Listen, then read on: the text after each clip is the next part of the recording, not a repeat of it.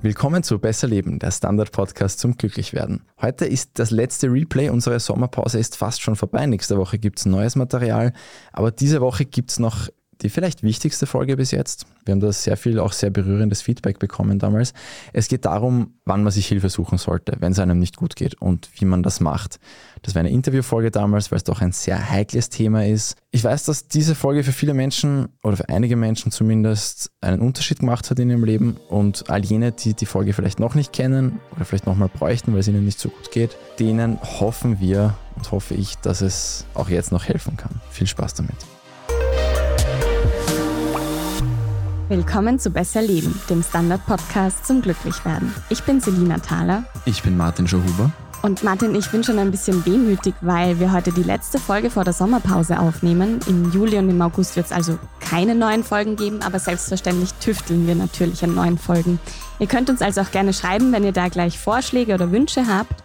Und für die letzte Folge haben wir uns natürlich auch was Besonderes überlegt. Genau, wir wollten für den Sommer was Sinnvolles dalassen, auf das auch jeder, wenn es einmal ein bisschen schwieriger wird, vielleicht zurückkommen kann. Und wir bekommen immer wieder mit, auch aus unserem persönlichen Umfeld, dass sich Menschen angesprochen fühlen von den Themen, über die wir reden. Sehr, sehr oft bei den psychischen Themen, von denen wir doch jetzt schon einige hatten in diesen 41 Folgen. Und da kommt oft die Frage auf, wie erkenne ich eigentlich, ob die Probleme, die da auftauchen oder die mir dann erst bewusst werden, ob die eigentlich noch im normalen Bereich sind oder ob ich mir Hilfe suchen soll. Und um das zu beantworten, haben wir heute Besuch, nämlich von Frau Dr. Beate Wimmer-Puchinger.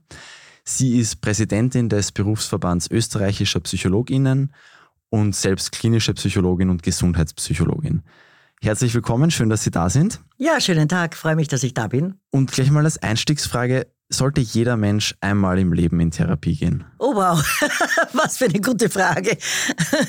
Nein, ich wünsche mir ja, und so heißt ja auch eure Sendung, dass wir eher eine stabile, gute äh, Gesellschaft sind und dass es sozusagen gar nicht notwendig ist. Das kann man sich ja nur wünschen, dass es uns allen gut geht. Aber natürlich, ganz wichtig, es gibt einfach Situationen, wo es gescheiter ist, man holt sich rechtzeitig Hilfe, als man grummelt lang herum und es wird von alleine selten wirklich besser. Also von daher, ja, wir wünschen uns eine gute, gesunde, stabile Gesellschaft. Menschen sind das, wenn die Rahmenbedingungen passen. Das ist mir vielleicht auch ganz wichtig gleich zu Anfang. Armut macht krank auch seelisch krank. Das möchte ich gleich vielleicht gerade jetzt in der Pandemie oder Post oder Prä, was immer das jetzt wird, sagen. Wir müssen auf die aufpassen, die wir vielleicht hinter uns lassen, dass wir die aufheben, dass wir die stützen, dass wir die stärken. Das möchte ich mal gleich am Anfang sagen. Das ist uns wichtig. Woran erkennt man denn jetzt, ob es einem einfach gerade nicht so gut geht, so mhm. wie das halt mhm. mal passiert, oder ob das wirklich schon so einen kritischen Bereich überschritten hat? Ja, also wie gesagt, wir haben Ups and Downs und es gibt einmal Ärger in der Familie oder Liebeskummer oder die Kinder sind einmal problematisch oder eben auch man verliert die Arbeit. Also es gibt viele Gründe, dass man irgendwie mal ein Down bekommt. Das ist normal und gut. Jetzt, wenn man genügend Ressourcen hat und eine gute Umgebung, dann soll man darüber reden auf jeden Fall. Ein Appell an die Männer, bitte drüber reden. Wenn man auch über seine seelischen Krisen spricht, das sind starke Männer. Die Schwachen sind eigentlich die, die nach außen so tun, als wären sie tolle Helden und innerlich brodelt es. Also ein guter Rat von der Psychologin, bitte auch darüber reden, wenn es einem nicht so gut geht. Ja, aber woran erkennt man, wann sollte man wirklich sich Hilfe holen? Wenn es überwertig wird, sagen wir wenn es ganz anders ist als sonst, wenn ich nicht mehr einschlafen kann, wenn ich aufwache, wenn ich Herzrasen habe, vielleicht sogar bei bestimmten Vorstellungen, wenn ich plötzlich merke, hups, ich habe plötzlich jetzt Angst rauszugehen oder da irgendwo hinzuschauen oder was genauer zu überprüfen, ich krieg einfach plötzlich Angstzustände, dann soll man unbedingt Hilfe holen. Die Geschichte ist auch die, wenn es länger andauert. Also wenn es länger ist als vielleicht zwei Wochen, dann vergeht es nicht von alleine. Von daher, von Allah wird selten was wirklich gut, wenn es schon so irgendwie ein fixiertes Problem ist, sondern soll man sich Hilfe holen. Also zum einen, Devianz, es ist anders als vorher. Es belastet mich sehr. Es raubt mir meine Energie. Ich denke nur mehr noch an irgendwie das eine, mir fällt jetzt gerade ein, leider Gottes viel zu häufig passiert ist Mobbing. Ja? Mhm. Ich kann nur mehr noch dran denken, was habe ich wem wann wo gesagt, woran könnte man mir einen Strick drehen, was könnte das nächste sein, wie komme ich da raus, was tue ich. Also wenn man nur mehr noch auf ein Thema fokussiert ist und sozusagen gar nichts anderes mehr sehen kann, dann soll man sagen, okay, jetzt brauche ich aber jemanden von außen. Ja, also Belastungsgrad, Angstzustände, schlechter Schlaf und eben keine Energie mehr für gar nichts. In der Früh schwer aufstehen. Der Tag fängt schon mit Stöhnen an. Oh Gott, wie schrecklich, auch wenn draußen die mhm. Sonne scheint. Bei dem, was mich jetzt erwartet am Tag, eher ängstlich und nicht, ja, das backe ich. Also das sind so Dinge. Und zum anderen jetzt so im Beziehungsbereich, wenn man den Eindruck hat, ich weiß nicht mehr, was ich tun soll. Der Partner oder die Partnerin kränkt mich nur mehr noch. Ich finde es, ich werde auch in der Familie oder in der Beziehung gemobbt, schlecht behandelt. Es gibt nur mehr noch Streit. Ich fühle mich einfach hundsmiserabel, fühle mich nicht verstanden, fühle mich nicht aufgehoben. Mir tut man Unrecht. Also solche Dinge in der Beziehung auch unbedingt Hilfe holen. Reden hilft, sich klar werden hilft. Gott sei Dank haben wir hier die Instrumente, die aus der Krise raushelfen wohin wendet man sich denn dann als erstes? Wenn ich jetzt sage, okay, das geht sich nicht mehr aus, ich brauche jetzt Hilfe? Ja, zum einen glaube ich vor allem für ängstlichere Leute ist ja für verschiedenste Themen gibt es ja Gott sei Dank mittlerweile Helplines, Hotlines. Auch der Berufsverband der Psychologen hat eine sehr beliebte Helpline das ist wichtig, auch weil man anonym einmal anrufen kann. Man braucht sich nicht outen. Man kann darüber reden und man kann sagen, ist das was oder soll ich oder was meinen Sie? Das ist wichtig. Im Zusammenhang mit Gewalt gleich anrufen. Da gibt es ja auch den 24-Stunden-Notruf und verschiedene Frauentelefone oder eben Rat auf Draht für die Kids, was ganz wichtig mhm. ist und die Jugendlichen. Ist auch wichtig vielleicht, wenn man als Angehörige irgendwie sieht dem Kind, und das haben wir jetzt schon. Ja, wir haben die Kids vergessen. Wir müssen wirklich jetzt auf die Jugendlichen, auf die Kids hinschauen. Also da gibt's Rat auf Draht. Also von daher, es gibt verschiedene wirklich gute Anlauftelefone, wo man sicher ist. Erstens, man ist sicher. Zweitens, es ist anonym. Drittens hört der wer zu, der wirklich ein Vollprofi ist. Und da kann man dann klären, soll ich mich in psychologische Behandlung begeben oder in, in Therapie begeben? Und wenn ja, was? Partnertherapie, Familientherapie, Gesprächspsychotherapie, klinisch-psychologische Kurzberatung, Langberatung. Also das ist ganz wichtig, dass man checkt, was brauche ich.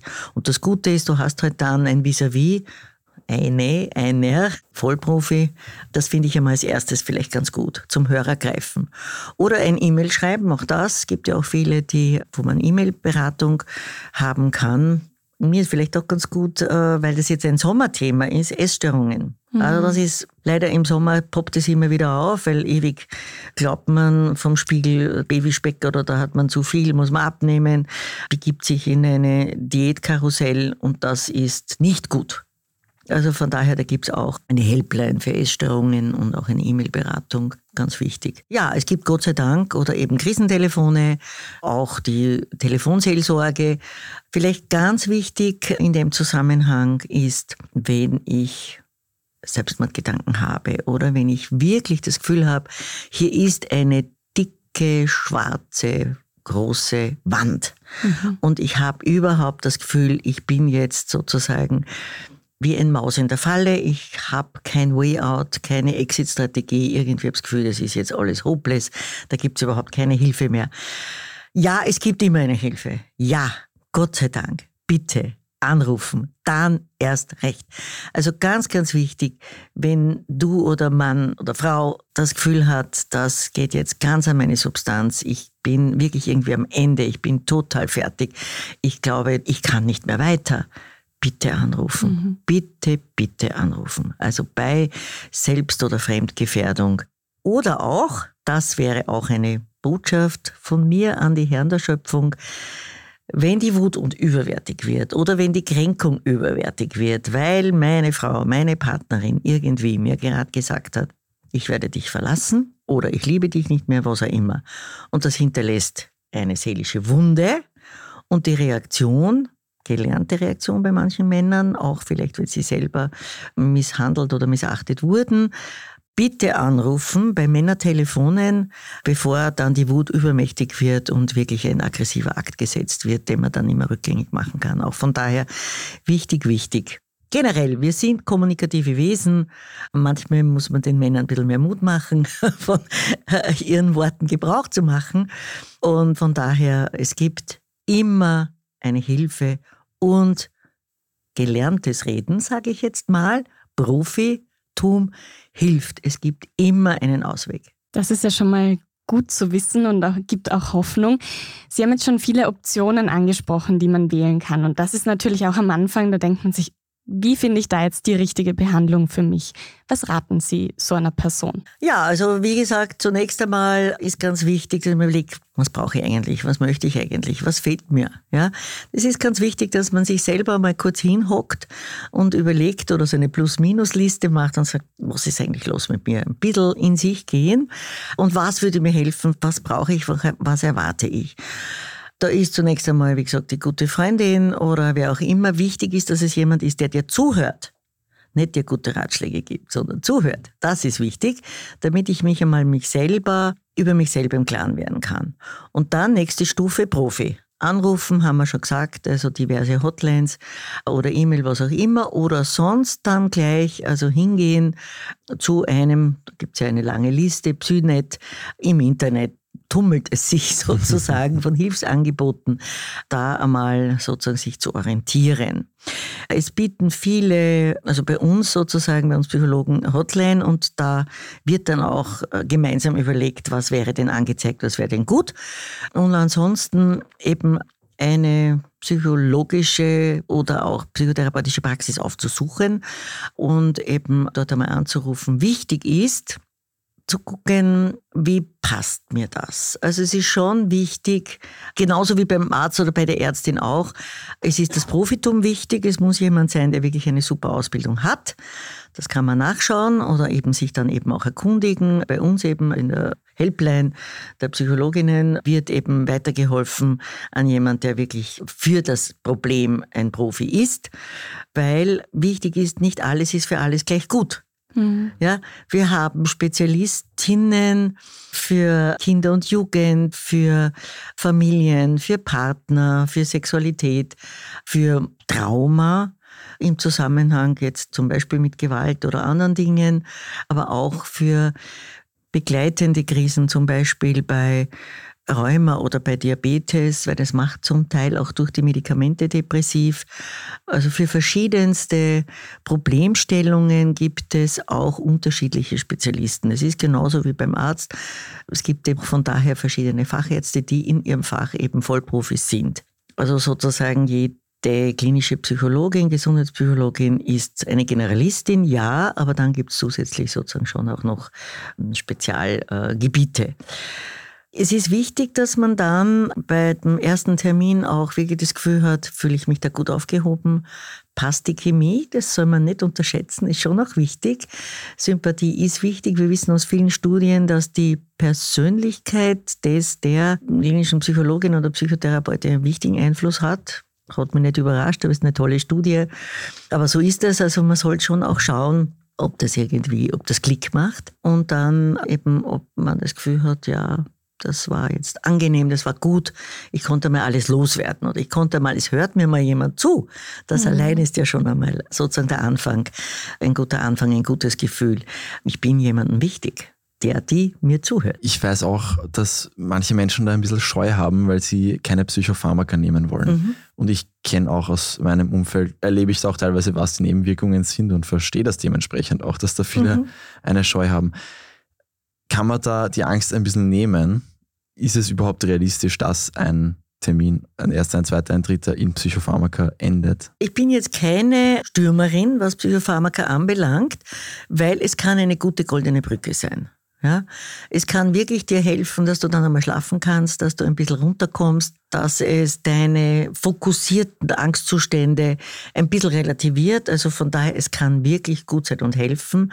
Das heißt, ein guter Psychiater verschreibt das Richtige, kann das Richtige und von daher ja, es ist schon bei überwärtigen Problemstellungen Dann, wenn man wirklich das Gefühl hat, die Angstzustände, die Depression, die Zwangsvorstellungen, was immer es ist, sind überwertig, dann ist es gut, wenn man auch begleitend zunächst ein Psychopharmakon hat und nimmt.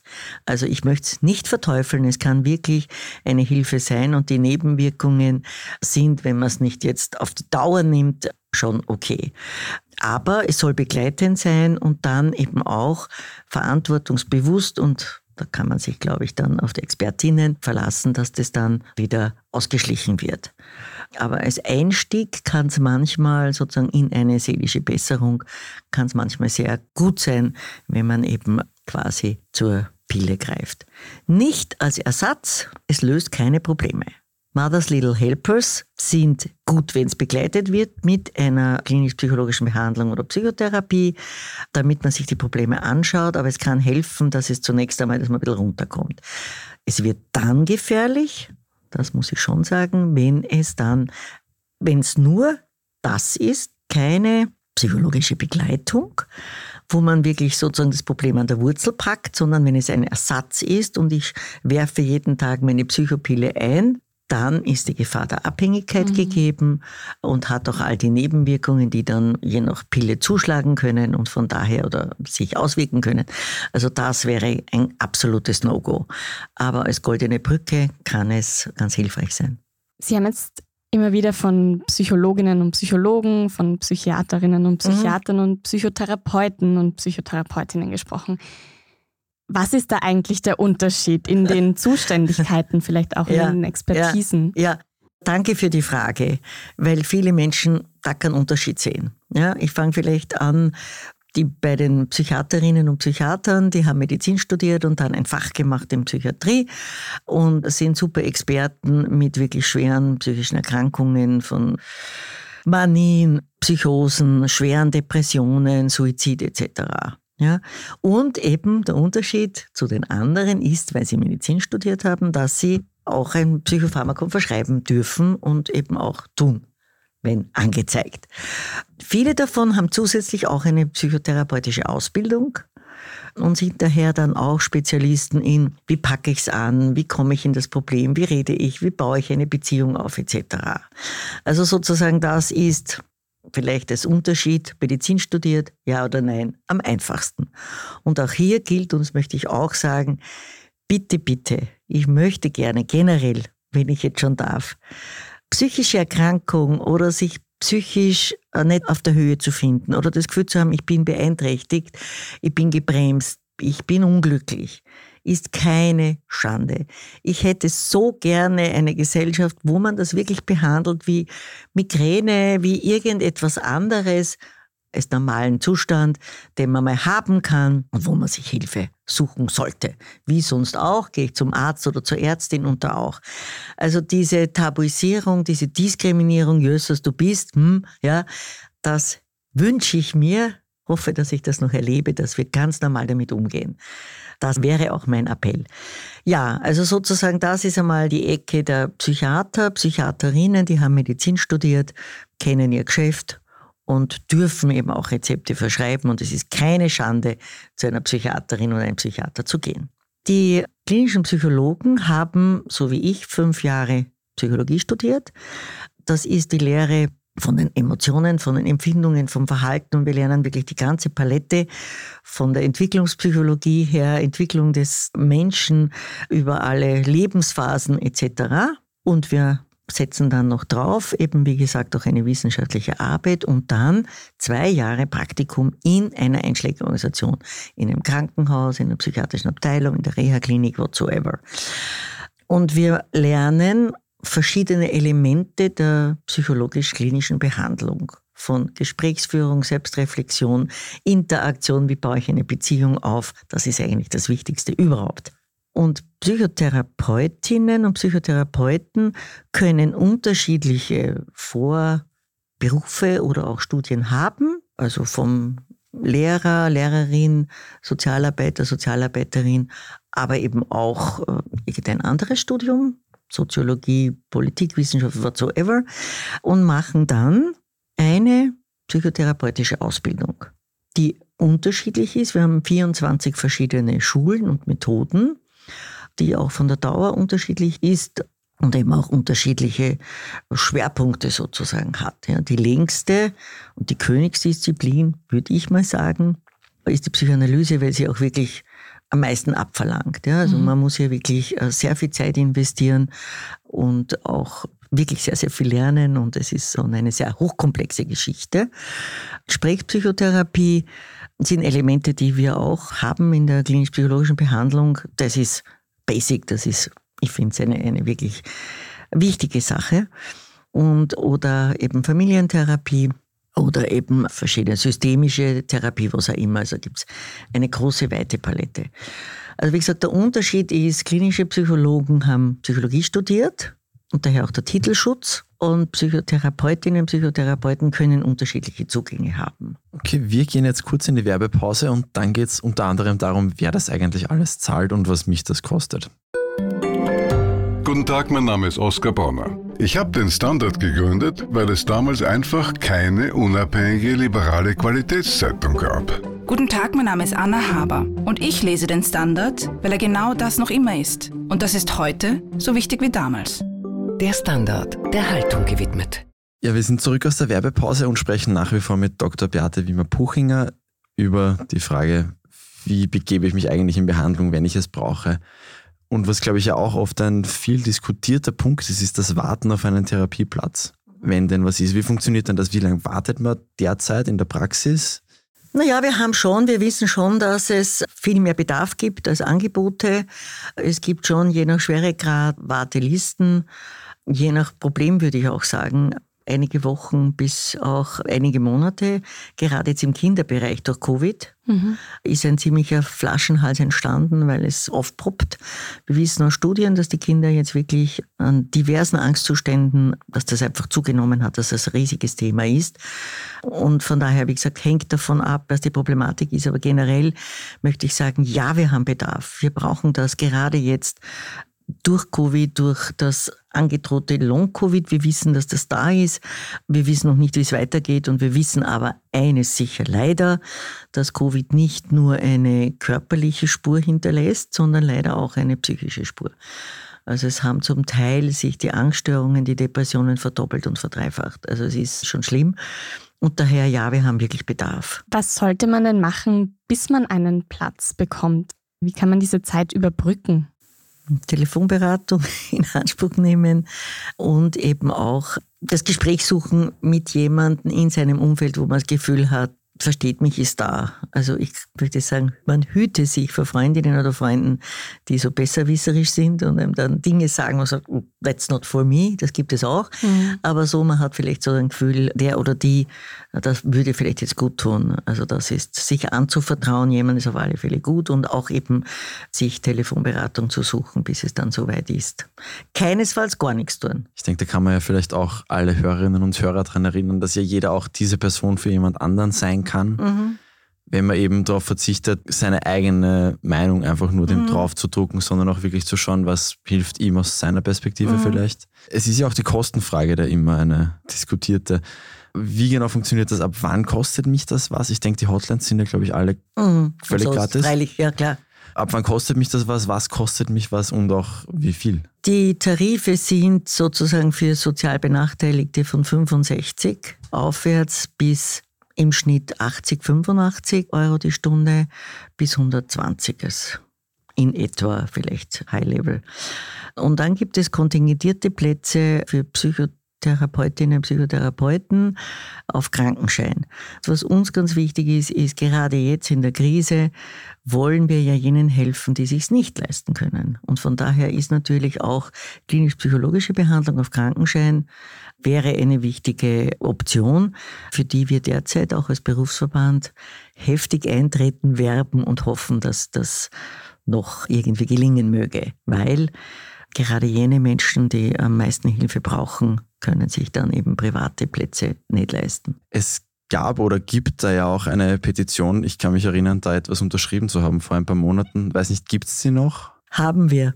Und wir haben uns natürlich sehr gefreut und freuen uns immer noch über Zuschriften, weil es geht um die beste psychische Unterstützung eben auf Krankenschein, mehr Plätze auch, die wir brauchen. Und unser Wunsch und Wille wäre ja, weil nicht alles für jeden und jede passt. Ja? Also das richtige Angebot für die richtige Person, für das richtige Problem. Und von daher würden wir uns ja wünschen, eine gesamte Psycholandschaft sozusagen, einen Pool in Österreich zu haben, wo man eben dann auch mehr die Wahl hat und hingeleitet wird dorthin, wo es dann wirklich passt ja, eine Struktur ja, äh, der psychischen Unterstützung für Österreich. Das wäre toll, wenn wir das äh, schaffen würden, ein ehrgeiziges Projekt. Das wäre auch innerhalb der EU, glaube ich, ein tolles Vorzeigeprojekt.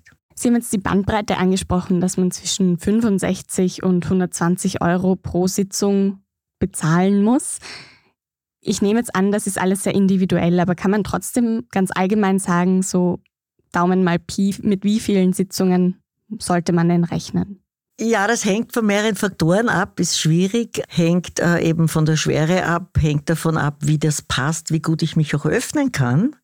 Also ich habe erlebt, dass es manchmal erst nach fünf, sechs Stunden, vor allem im Zusammenhang mit Gewalt und mhm. sexueller Gewalt, mir Klientinnen gesagt haben, hm, ich habe darüber nachgedacht, ich glaube, ich sollte ihnen das und das erzählen. Also es dauert manchmal auch, bis die Klientin oder der Klient vertrauen, fast über was zu reden. Also von daher ist es schwierig, jetzt irgendwie eine Norm zu machen, aber wir kennen Kurzzeit, die sehr sinnvoll und auch hilfreich sein kann, so ungefähr zwischen 10 bis 20 Einheiten ja, oder eben auch Langzeit bei schwierigeren oder schweren Erkrankungen, die dann eben auch ein bis zwei Jahre dauern können. Also von daher ist es schwierig, aber so Daumen mal Pi, mhm. mal versucht, äh, würde ich sagen, so um die 20 Einheiten, 20 bis 30 Einheiten. Und ich möchte vielleicht noch was sagen, 65 ist natürlich jetzt schon eine Dumping-Geschichte. Mhm. Ja? Also das ist für jene, die wirklich, und solche Kolleginnen und Kollegen gibt es, das ist mir einfach wichtig, dass ich helfe weil ich denke, wir Psychologinnen und Psychologen sind ja, wir haben ja das studiert, weil wir helfen wollen. Das ist ja schon auch so ein positives Helfersyndrom, das wir drauf haben.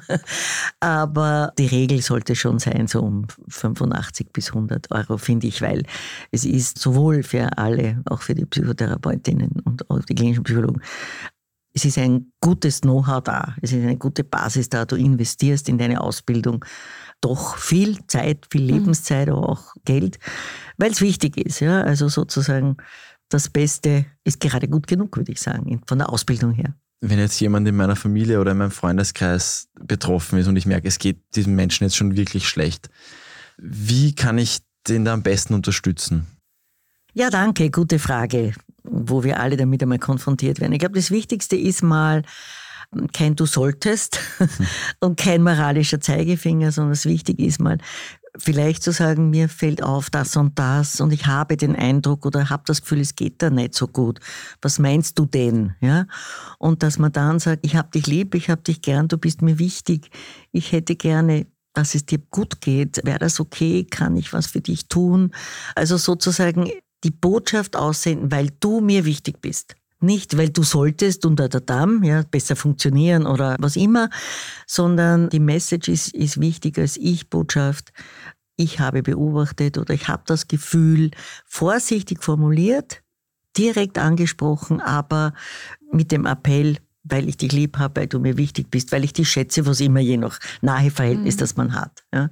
Also keine irgendwie Bemerkungen wie, du solltest vielleicht was tun, hm, so irgendwie, das kommt gar nicht gut an. Und da muss dann auch natürlich der oder die angesprochenen Widerstand gehen, ja, weil es dann auch verletzt oder kränkt. Wenn man jetzt aber trotzdem das Gefühl jetzt eben hat, die andere Person sollte mal mit jemandem reden und zwar nicht mit mir, wie kann man das vermitteln? Weil zwingen kann ich die Person ja nicht. Mhm. Naja, da kann man dann eben sagen, wenn das Gegenüber sich ein bisschen öffnet, ja, dann kann man eben auch das ansprechen und sagen, soll ich dir helfen oder du kannst da und da nachschauen.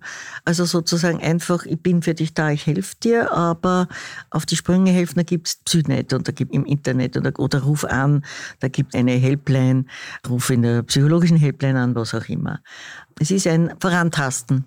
Was ist denn, wenn eben man so eine Therapie verschleppt und einfach nicht anfängt? Ja, also äh, wie ich schon gesagt habe, von alleine, wenn es jetzt wirklich eine äh, Störung ist oder eine schwere Belastung, von alleine wird nichts, sondern wir wissen leider, dass die Dinge chronifizieren. Also gerade bei depressiven Perioden, die können dann wieder vergehen, wenn man es rechtzeitig erwischt. Wenn nicht, dann kann das sich sozusagen mehr übermächtig werden, alle meine Gedanken, meine Gefühle besetzen und chronisch werden. Also von daher ist schon wichtig, je früher, je besser und also für alles. Es gilt, äh, wie sonst auch im Leben, wer früh hilft, hilft doppelt. So ist auch hier die Devise mhm. für alle Angehörigen oder für einen selber. Also von daher, die Gefahr, wenn man nichts macht, ist, dass es chronisch wird. Und dann gibt's ja auch diese wir nennen das Self-Fulfilling Prophecy, wenn mhm. ich dann denke, hm, es mag mir eh keiner oder ich kann das eh nicht oder die werden mich wieder dies oder das oder jenes. Also ich gehe dann hinaus ins Leben oder gehe durch meinen Alltag schon mit der dunklen Brille ja, und sehe alles subjektiv negativ. Und am Ende des Tages sage ich, es ist genauso. Ja, es mag mich eh keiner, was auch immer. Also das Wichtige ist generell auch Brille wechseln. Ja? Und das hilft natürlich, wenn man hier Hilfe sucht, dann sieht man eben auch eine andere, lernt man eine andere Perspektive einzunehmen. Und das ist der Zaubertrick sozusagen, ja, dass ich nicht in meinen eigenen Welt gefangen bin und alles noch kommentiere. Vielleicht eins auch noch, was mir auch so wichtig ist. Wir gehen ja durch die Welt, nehmen 100.000 Eindrücke wahr kommentieren das innerlich, verarbeiten das, das ist ja alles dann, wird ja umgemünzt in Chemie und reagieren. Wir sind ja wirklich Wunderwesen, meine ich schon. Und von daher, alles ist subjektiv. Das ist eine Botschaft auch für die Damen. Wir haben leider erklärt, dass wir unglaublich kritisch sind. Ja? Viel mehr als die Herren, wissen wir aus wissenschaftlichen Studien. Und von daher Brille aufsetzen. Wenn man in den Spiegel geht, rosa Brille geht ja, ist ja, ist gut, gefalle ich mir, ich bin gut so wie ich bin oder ich bin schön so wie ich bin oder ich passe genau. Also sozusagen sich selber auch immer wieder mit einer positiven Brille anzuschauen und eben diesen negativen Blick zu wechseln, wenn man selber kann.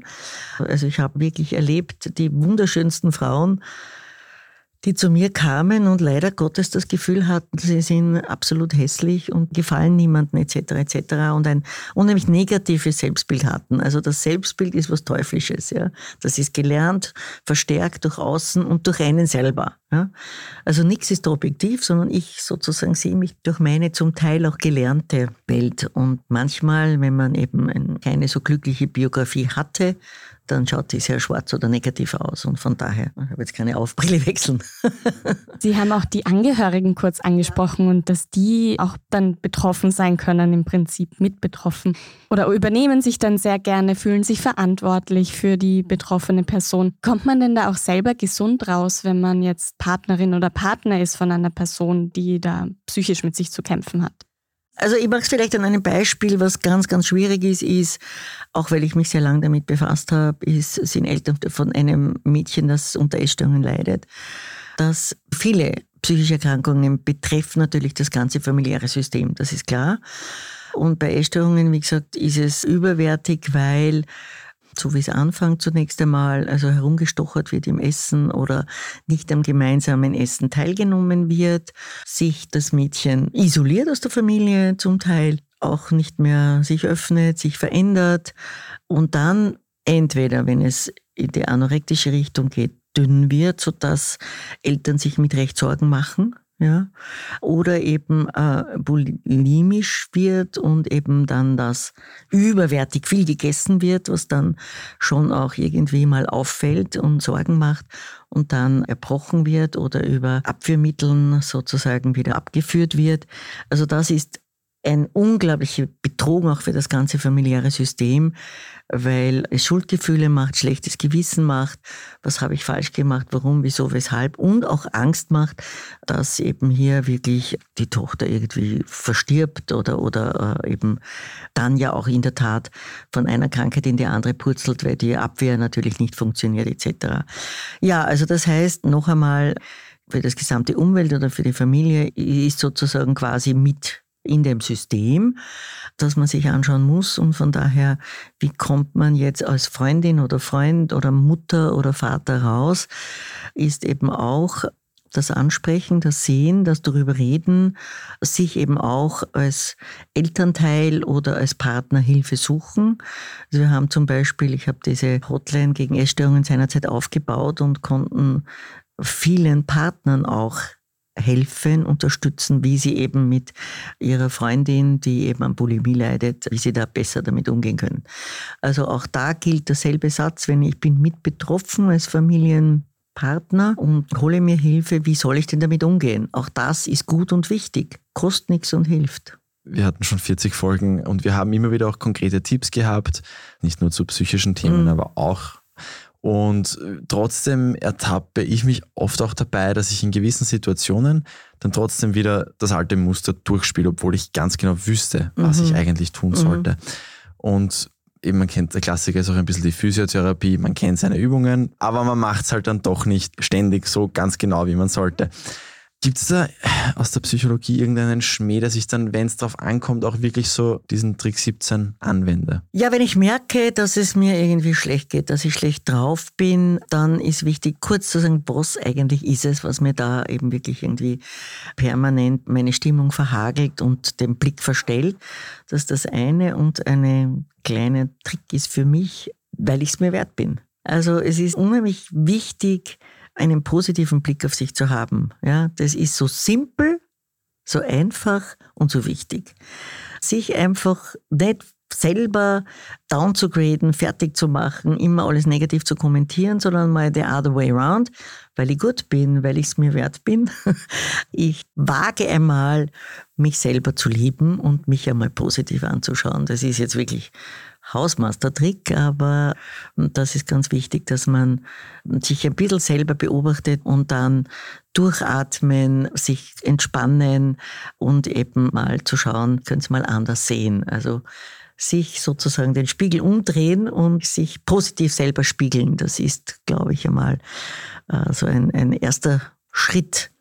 Ja, man fühlt sich besser, wenn man sich positiv sehen kann. Das schließt ja auch schon sehr schön den Kreis zu unserer ersten Folge. Da haben wir darüber geredet, was Glück denn eigentlich ist. Das kann man sich jetzt alles im Sommer anhören, wenn man Lust hat.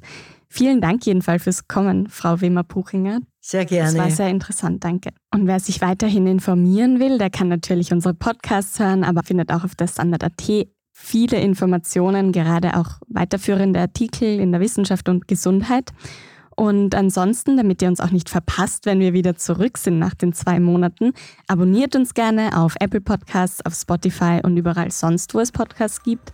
Sagt uns auch gerne weiter und, wie schon angekündigt, schickt auch gerne Themenvorschläge. Wir planen jetzt quasi die nächsten Folgen und berücksichtigen da auch gerne Wünsche. Einfach besserleben.derstandard.at.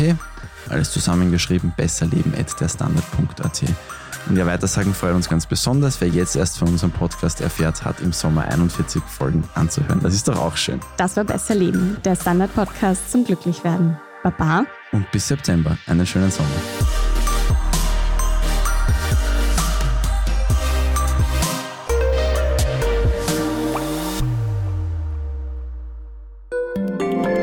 Guten Tag, mein Name ist Oskar Bonner. Ich habe den Standard gegründet, weil es damals einfach keine unabhängige liberale Qualitätszeitung gab. Guten Tag, mein Name ist Anna Haber und ich lese den Standard, weil er genau das noch immer ist. Und das ist heute so wichtig wie damals. Der Standard, der Haltung gewidmet.